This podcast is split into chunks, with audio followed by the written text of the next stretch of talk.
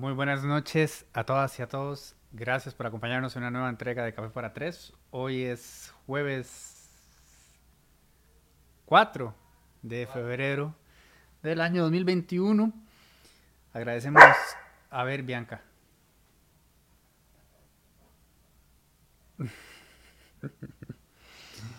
Agradecemos como siempre a Coca-Cola con café por permitirnos llegar a todas ustedes y a todos ustedes. Eh, tenemos agenda llena y tenemos a Bianca llorando porque no ha regresado Victoria todavía del trabajo.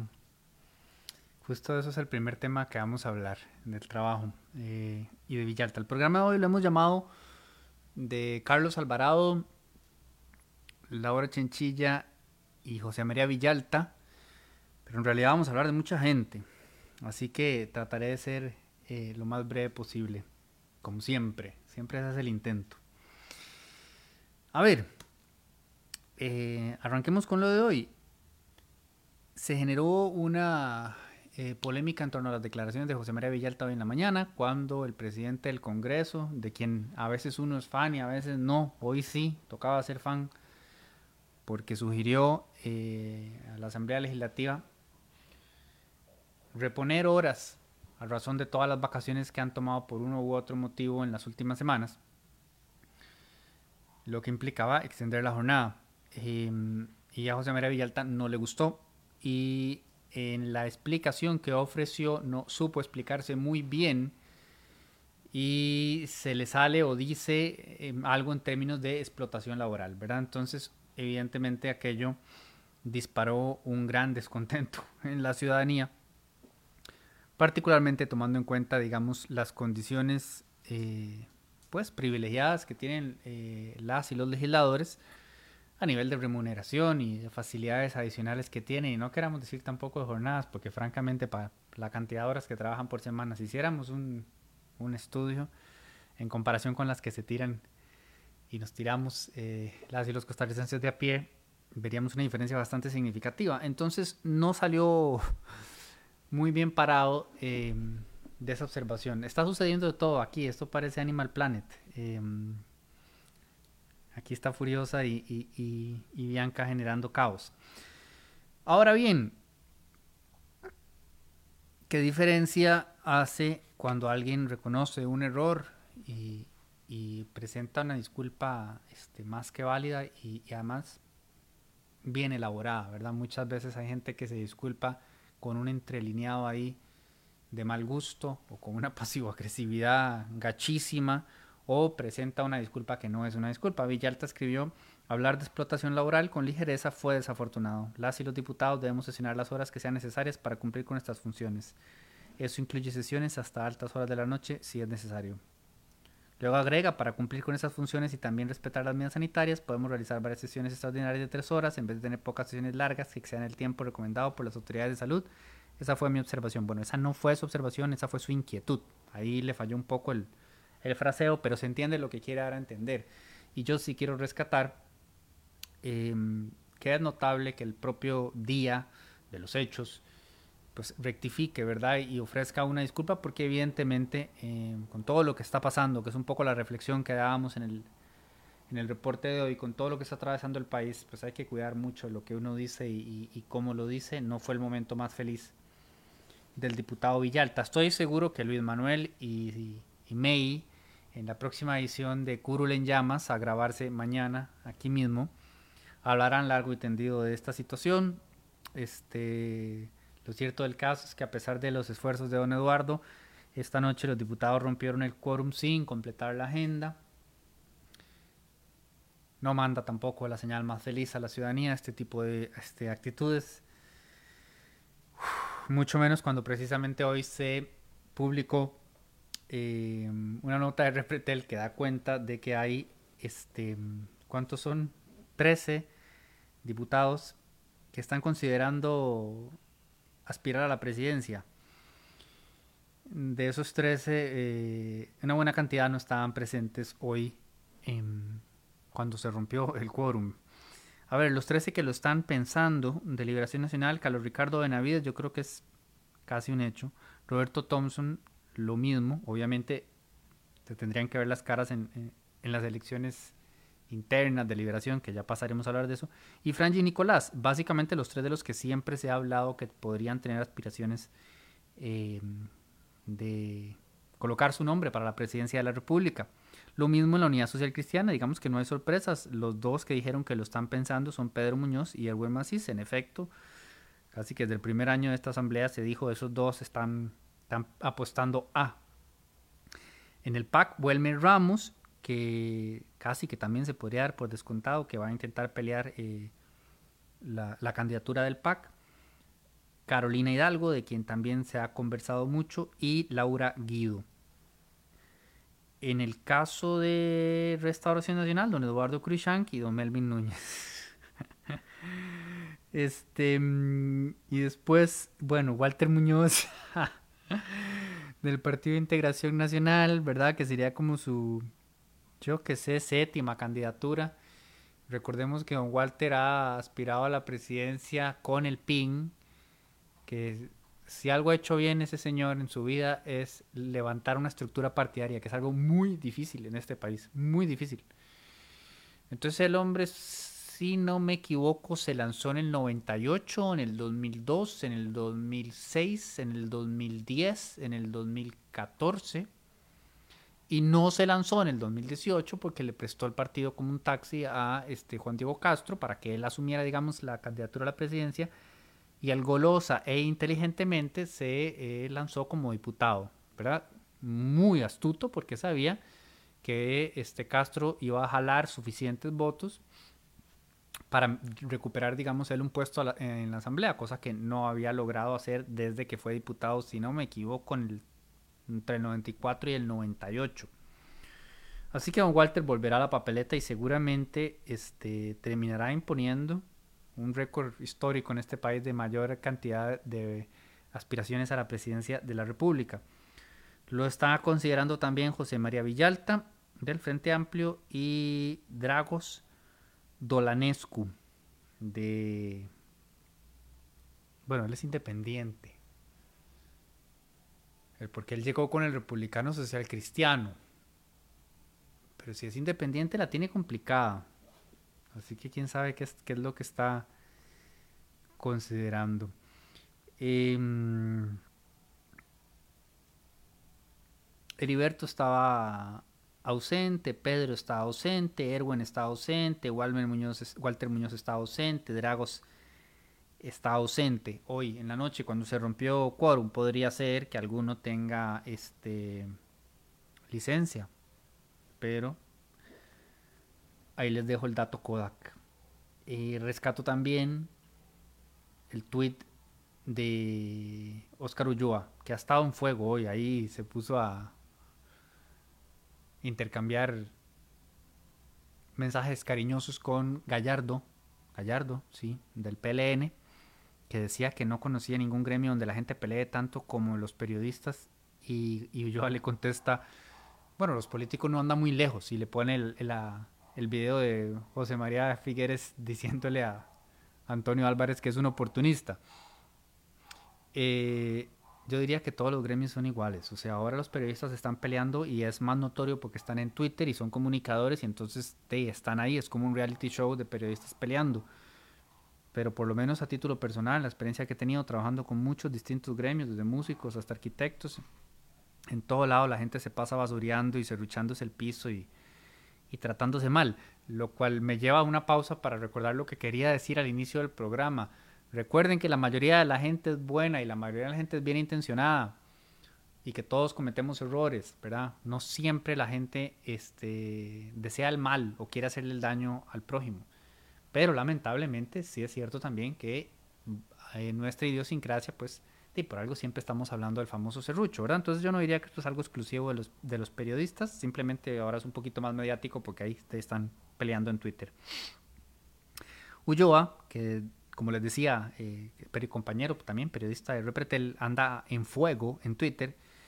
Eh, tan pronto Villalta dijo lo que dijo, hizo él hizo una observación, 500 litros de combustibles por mes, teléfono pagado, vacaciones en media pandemia, remuneración de 4 millones, ingresos y privilegios intactos, y dicen que dos horas más por día es explotación laboral.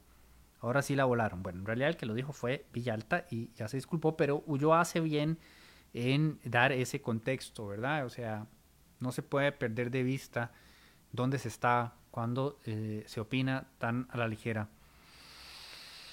Así que bien por eso eh, con nuestro colega. El siguiente tweet que quería destacar, el siguiente mensaje, y por eso lo aludí en el título, es el de Laura Chinchilla. Esta semana les hemos hablado de caramba, si me ven desanimado me disculpo, pero que lo estoy, hoy lo estoy, hoy me siento, hoy me siento bajoneado con todo lo que está pasando y, y, y, siempre hago el esfuerzo de que no se transmita en Café para Tres, ¿verdad? Como que salir como con mucho entusiasmo y mucha fuerza. Eh, y uno tiene mucho tiempo en estas, pero hay veces en que la situación dificulta este, transmitir pasión, energía y optimismo. ahora mismo están pasando muchas cosas em, lamentables para el país. Es terrible que estemos, en, que todo haya coincidido al mismo tiempo. La, pandemia, em, el cuasi default en el que estamos, a punto de quiebra con el déficit fiscal y la campaña electoral que ya oficialmente empezó. Entonces esto está llevando a mucha gente a mover agua hacia sus molinos y yo soy el primero en aceptar em, que quizá fui muy optimista al pensar que esta situación espantosa que hemos sobrellevado iba a sacar lo mejor de nosotros. La pandemia, por supuesto, estoy hablando. Y que este año íbamos a ser capaces de ver más allá de intereses particulares y de, de verdad, como se dice, en buen tico, ponerse la chema país. Digamos, no está pasando eso, hay distintas estructuras. Eh, moviéndose en distintos lugares para complicar más las cosas de lo que ya se complicaron. Que ya el año pasado, o sea, terminamos con, protestas y bloqueos y toda la cosa. Ahora por lo menos no estamos en esa situación y por lo menos estamos teniendo un respiro con el tema de la pandemia. Es decir, los números vienen mejorando y bueno, la campaña de vacunación avanza tan rápido como puede avanzar. Acabamos de revisar los números comparados con el resto de Latinoamérica. En este momento eh, datos que publicó, me parece, el país de España, eh, nos colocan en, segundo lugar, que hay que decirlo también, todos andan más o menos similar, ¿verdad? Como el 1% de la población, o sea, es como 0.8, 0.7, 0.6.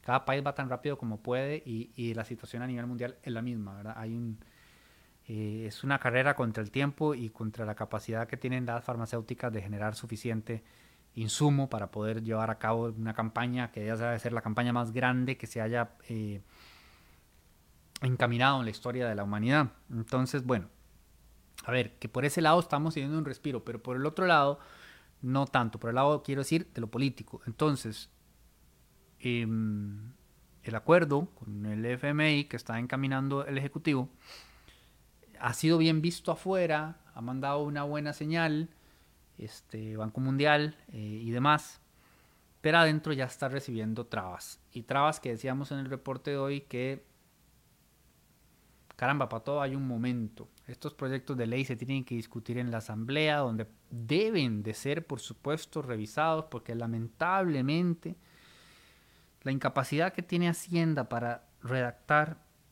es inmensamente frustrante. O sea, esos textos obviamente iban a dar pie a todo lo que ya ha pasado, un sinnúmero de polémicas que quieren hacer esto, que quieren hacer el otro. Y vuelvo a lo mismo casi siempre.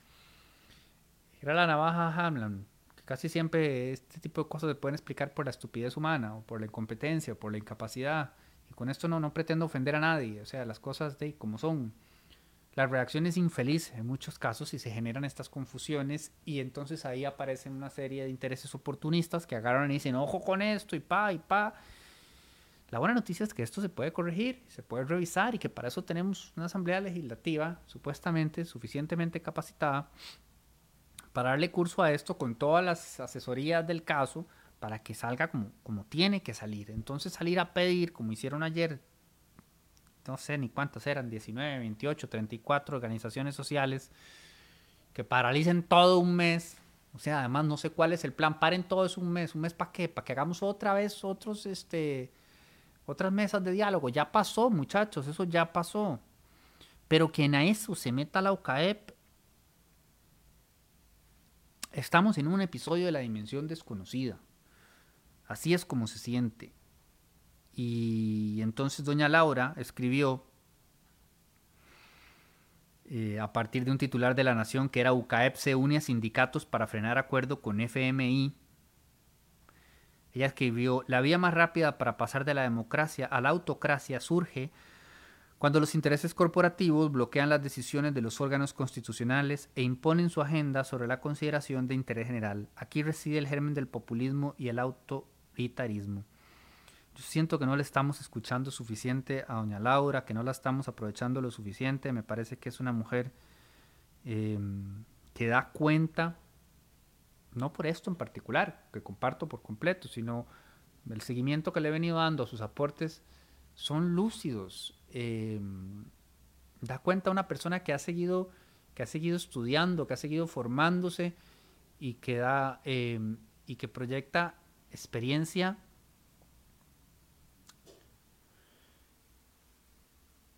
práctica, eh, fácilmente comprobable. No sé, me parece que deberíamos escucharla más. Es que, no quiero decir esto, pero otros expresidentes hablan y uno está que se agarra la cabeza, ¿verdad? Parecen ya completamente desconectados de la realidad y en algunos de los casos, eh, a razón de la edad que tienen, pues es comprensible, no se les va a exigir eh, lo imposible, pero doña Laura, un, un 100, y esto que dice es muy importante, eh, y es quizás también la razón por la cual el, el reporte de hoy, cuando hablábamos del índice de democracia publicado por The Economist, lo que procuramos hacer fue una invitación a la reflexión en términos de MAE. Costa Rica todavía es una democracia plena, no podemos dar eso por sentado, porque muy fácilmente em, se pierde. Justo hoy hablaba con un amigo que me decía que un periodista venezolano comentó recientemente en una clase en la Universidad de Costa Rica que si ese índice se hubiese hecho hace 30 años, saldrían Costa Rica y Venezuela, porque en aquel momento Chile no era ningún ejemplo de democracia, o no todavía, y Uruguay, pues si bien ya había entrado en democracia, había entrado recientemente en democracia. Y vean acá, o sea, ahora Venezuela, por supuesto que es el último de los ejemplos. Y otra acotación que hacía el propio reporte de The Economist es cómo El Salvador pasó de democracia, ellos tienen, categorizan democracia plena, democracia irregular, me parece, o mm, tibia, y después ya pasan a régimen mixto, me parece, semiautoritario y autoritario. Y, daban cuenta de cómo El Salvador ha perdido en el índice de democracia a razón de lo que está pasando con Bukele, que aquí ah, no le faltan suficientes fanáticos que quieran una figura como esa en las siguientes elecciones. Y así de fácil se pierde una democracia. Y por eso es importante lo que dice doña Laura y por eso por ahí va precisamente la reflexión que hicimos en el reporte hoy. Alguna gente se enojó conmigo y me dijo que por qué no fui más crítico con, con que salga Chile de, de número dos, a razón de todo lo que pasó el año pasado este, en Chile. Sí, yo estoy de acuerdo. O sea, me parece un chiste. Pero yo no estaba haciendo un estudio o un análisis crítico del índice como tal, del índice de The Economist. Ese índice estaba más que establecido a nivel mundial y referenciado este, año tras año. Y bueno, digamos que es una cuestión objetiva a la que se alude, puesto que nos incluye, ¿no? Y yo lo hice para poder hacer una reflexión sobre nosotros. Lo otro, por supuesto, que está abierto a una larga discusión. A mí me parece el colmo que Costa Rica aparezca por debajo de, Chile, pero sí me sigue pareciendo notable que estemos ahí y que lo defendamos con todo. Y creo que por ahí va doña Laura. Ella lo que quiere dar a entender es, maje, esto no está bien. O sea, hay vías de vías. Y yo lo que quisiera decirle a toda esta gente, bueno, ¿hasta cuándo? Déjense de joder. Todos vamos a perder un poquito, esto es inevitable. Necesitamos alcanzar un consenso en términos de cuál es la forma menos dolorosa de sacar algo que de todas maneras va a ser doloroso. Si cada uno de estos este, feudos se aferra a lo suyo únicamente, pues entonces están perdiendo de vista que nos vamos a ir todos al carajo, en colectivo. Esa actitud es, eh, eh, es incomprensible. Así que rescato y celebro el aporte de doña Laura. Pasamos entonces a, don Carlos, que hoy estuvo ahí lanzando alguna serie de hachazos en algunos comentarios que hizo. Y en uno de ellos aludió a que él, ¿verdad? Una vez más reitera que se está muriendo de ganas por contestar todas las preguntas del tema de UPAD, pero que se niega a contestarlas en el plenario, ¿verdad? Con este tema que ya tenemos semanas dando vueltas y discutiéndolo. Jaqueca es lo que me genera. Porque además, de nuevo, qué loco, madre, nos ponemos todos una camiseta, ¿verdad? Y actuamos como fanáticos de fútbol. Entonces, muy rápido nos airamos y nos enojamos y nos superapasionamos y, y radicalizamos las cosas. Entonces esto se ha convertido en un circo por donde se le vea. Em, y yo trataba de explicar en el reporte hoy de la mejor manera en la que pude que estamos en situaciones y condiciones extraordinarias y que por supuesto que es una ratada y que es de mal gusto y de, de esta asamblea que, que, lo quieran llevar forzosamente al plenario por lo que implica, porque se puede, ¿verdad? O sea, el, eh, servicios técnicos de la Asamblea lo dijo, esto se puede mm, ver como una interpelación solapada, o sea, no es lo correcto, esta figura no aplica con el presidente. Históricamente sabemos que se ha hecho la excepción e incluso la concesión de cuando hay una situación como esta, se va a casa presidencial, carajo, con un tema como el cementazo. Dios, ¿cómo me cuesta a mí no... No ahuevarme. Vean, con un tema como el cementazo, que perdón por lo que voy a decir, pero era 10 mil veces, más grotesco, cochino, impresentable, indigno y vulgar que lo de UPAD, que no le estoy quitando seriedad, pero que muy probablemente y hasta el momento con los elementos que tenemos todo parece dar a entender que es así, responda a impericia, torpeza, negligencia y falta de cuidado, mientras que lo otro es básicamente un círculo delictivo de primer nivel, bueno, hasta con una cochinada como la del cementazo, se le tuvo esa concesión a don Luis Guillermo y se hizo en Zapote. Lo mismo podrían haber hecho con, con Carlos Alvarado si les hubiera dado la gana, simple y sencillamente no le dio la gana y, es una cochinada hacerlo, es una ratada.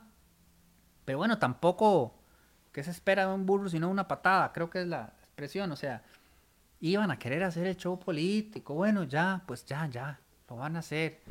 Total, y lo digo con toda transparencia, una vez más, o sea, ¿qué es lo que esperan que suceda con esta gran comisión de investigación?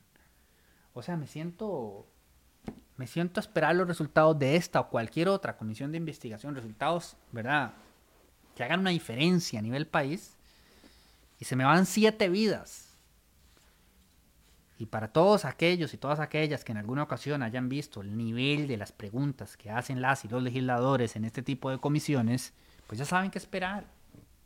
Basta ver la, el interrogatorio a Catalina Crespo el año pasado. Entonces, o sea, un circo por donde se le vea de todas maneras, ¿verdad? Y un distractor mm, con todo lo que está pasando, un distractor innecesario.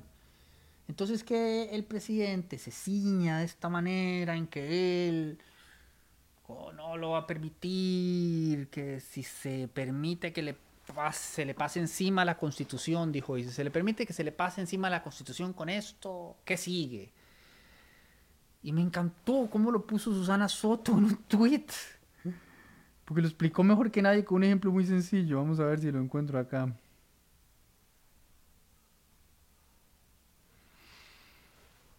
Presidente refiriéndose al llamado al plenario. Vamos a ir a respetar la constitución en esto y después en qué más la vamos a ir a respetar.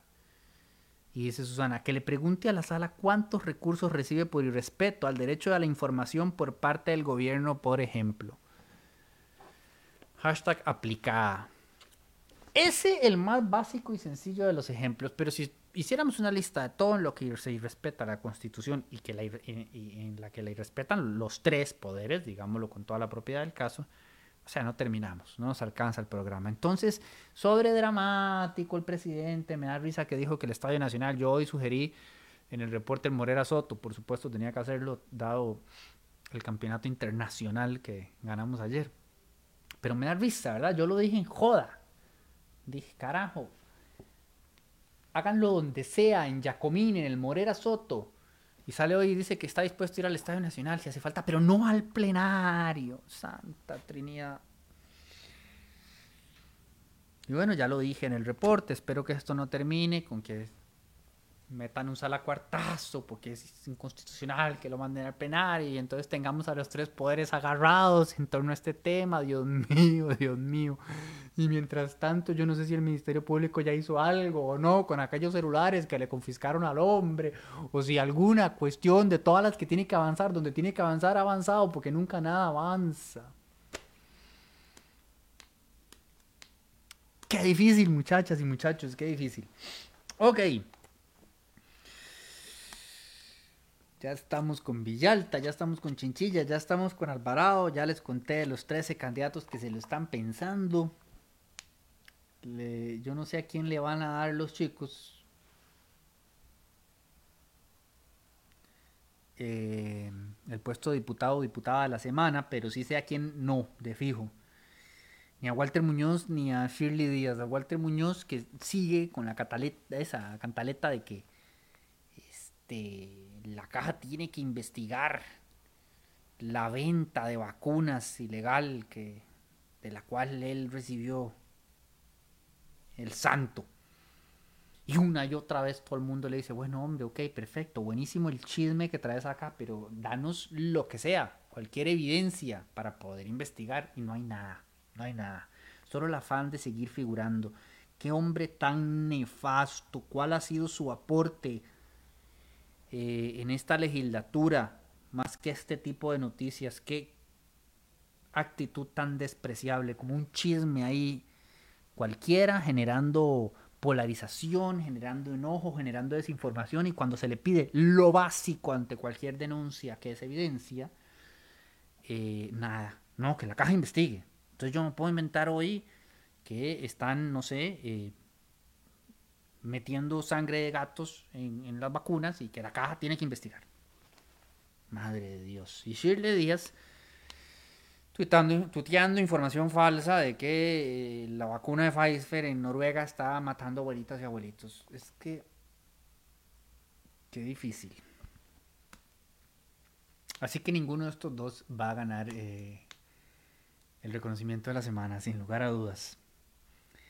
Bonus track Llega hoy, quién sabe por qué hoy, pero que iba la Pepa, se aporta a mí, quién sabe por qué, pero bueno, ya llegó un informe del Ministerio de Seguridad Pública que dice que el edificio de la Asamblea Legislativa tiene fallos serios en temas de seguridad, básicamente todo a entender que ante cualquier situación medianamente similar a la que se aconteció en los Estados Unidos recientemente, tan fritos diputados y diputadas, ¿ah? Válgame Dios.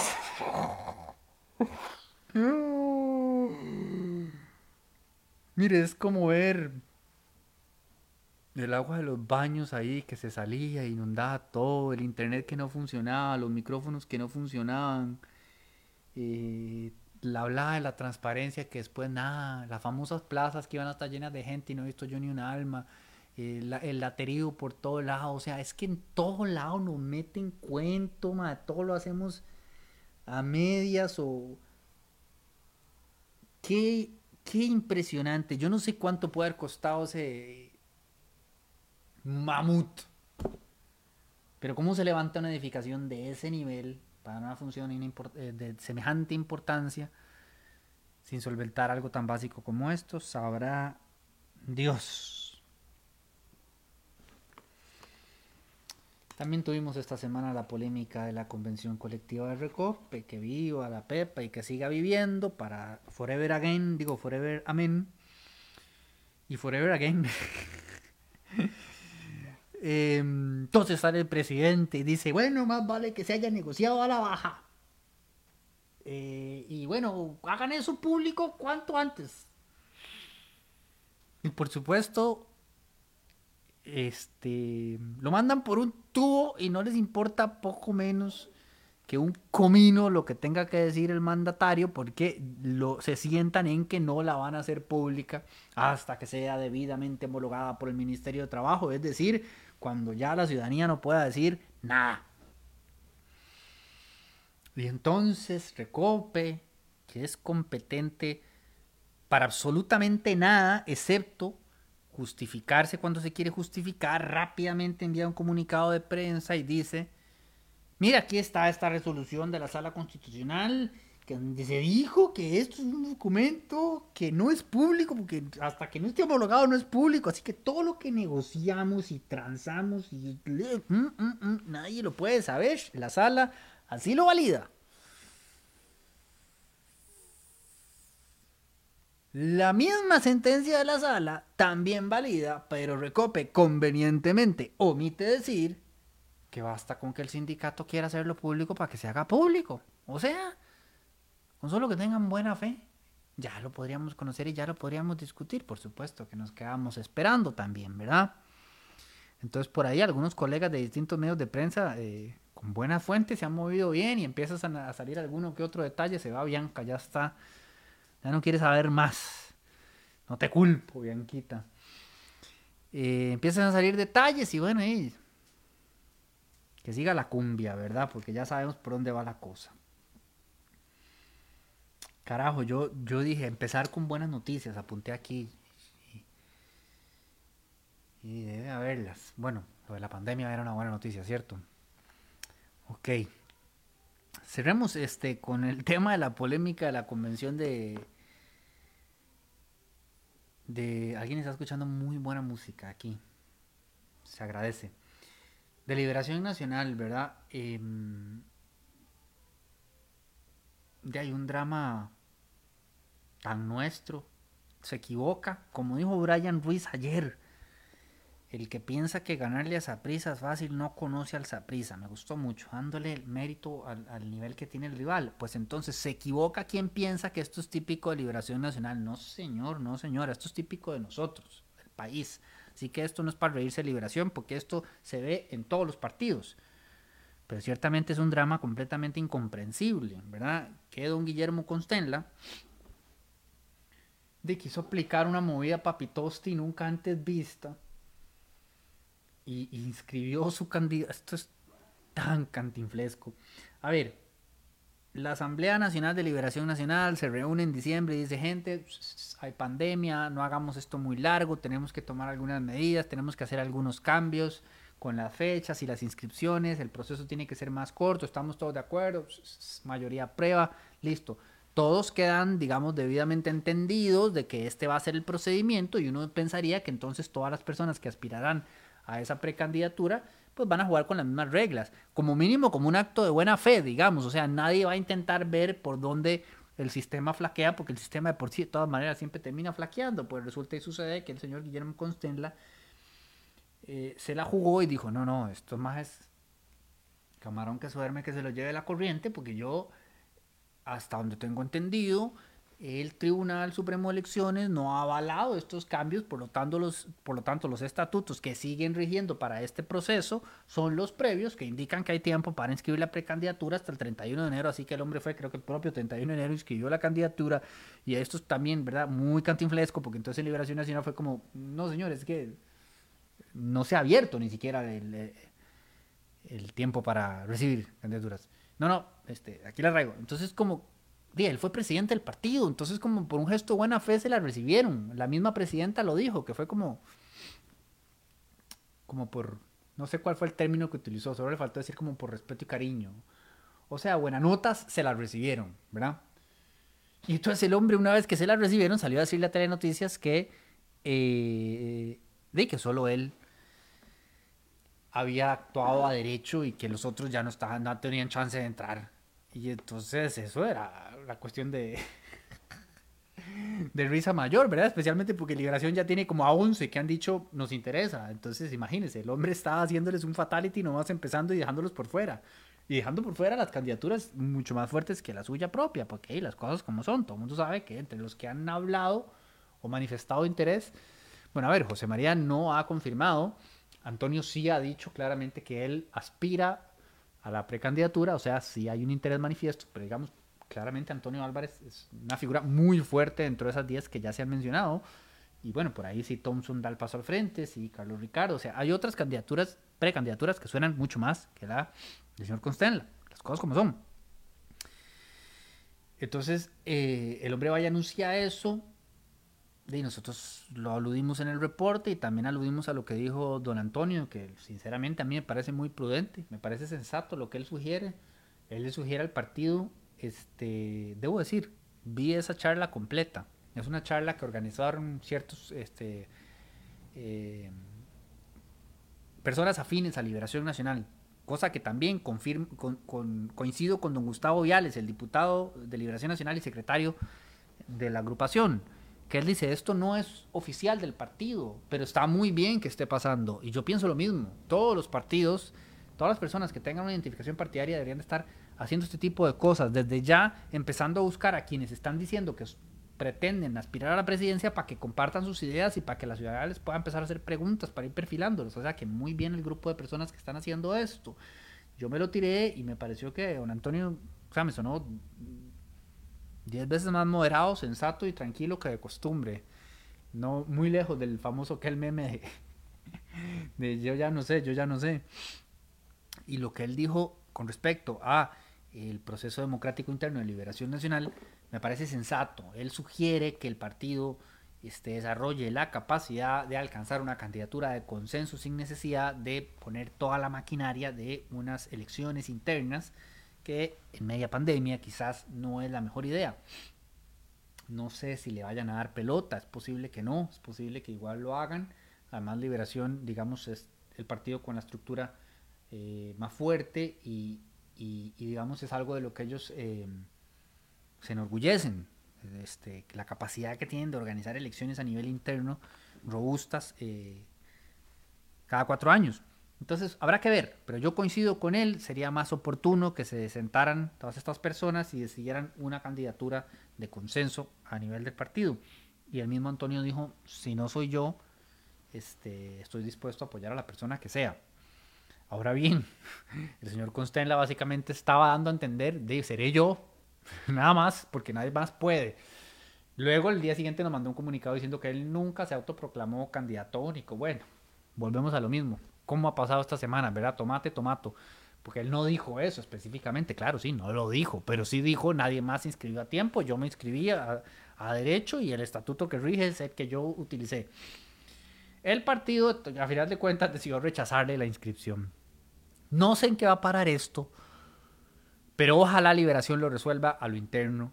Ojalá no lo lleven al Tribunal Supremo de Elecciones. Ojalá el señor Constenla, como un acto de buena fe, diga: No, no, está bien, no voy a pelear esto y, este, compitamos todos y todas en igualdad de condiciones. Por ahora, solo todos, porque son 11 hombres. Em, porque necesitamos de verdad ser capaces de actuar un poquito mejor. Entonces, sería un bonito ejemplo eh, del señor Constenla que no haga de esto un tema llevándolo a todo lado y peleándolo para entrar por un portillo que además yo creo que el resto del partido se lo va a pedir de rodillas, este, por más que él sea una figura fuerte dentro del partido a nivel país, candidatura para la presidencia, pues digamos que ya sería otro tango muy diferente, entonces metería a Liberación en tamaño zapato, sí por vía de artilugios, artilugios, ya me escribe mi mamá a corregirme, legales se consagra como el candidato del PLN. Yo creo que por lo menos tres o cuatro de los otros dirían, no, no, no, aquí es mandándonos con otro partido. Eh, movida que por cierto en su momento hizo Toño y si no me equivoco Johnny también, pero para la, alcaldía, ¿verdad? Utilizó un partido cristiano y después volvió a Liberación y volvemos y no, y sí, y sí, ta, ta. Ta, ta, ta, ta, ta. Mientras tanto, y Marta, se me olvida el apellido de doña Marta, exdiputada del PAC, eh, anunció formalmente ayer que pretende aspirar a la precandidatura del Partido de Acción Ciudadana y Welmer hoy habló con el mundo CR, me parece, y dijo que él está considerándolo. Todo el mundo sabe que lo está considerando. Entonces, por ahora son los dos nombres que más o menos han sonado. Obviamente hay otro grupo inmenso de gente que siempre está dentro de la conversación, pero ninguno de ellos ha dado un paso al frente. De hecho, lo estoy pensando por lo menos. Es lo que hay. Entonces, eh, en estos dos procesos. Va a ser un largo año, va a ser un año muy complicado, va a ser un año muy difícil. Vamos a tratar de hacer el mejor de nuestros trabajos eh, y yo voy a tratar de estar mucho más entusiasta en futuras emisiones de Café para Tres. Estoy de buen humor, créanme, nada más que es difícil abordar todo esto. Em, pero nada, seguiremos trabajando por y para ustedes este, y agradeciéndoles siempre su confianza y su compañía. Y agradeciéndole a Coca-Cola con Café por permitirnos eh, darle vida a este programa de Café para Tres, todos los jueves a las 8 de la noche en directo en Facebook Live y luego en diferido en las distintas plataformas en las que se reproduzca podcast. Estoy estudiando la nueva aplicación Clubhouse, conseguí una invitación ayer, parece que está centrada en el audio, de pronto también Delfino CR pueda ofrecer algún servicio por ahí, vamos a ver, apenas la estoy conociendo, de ser así ya les estaré avisando. Que pasen muy, muy buenas noches y que estén todas y todas muy bien. Nos vemos el jueves.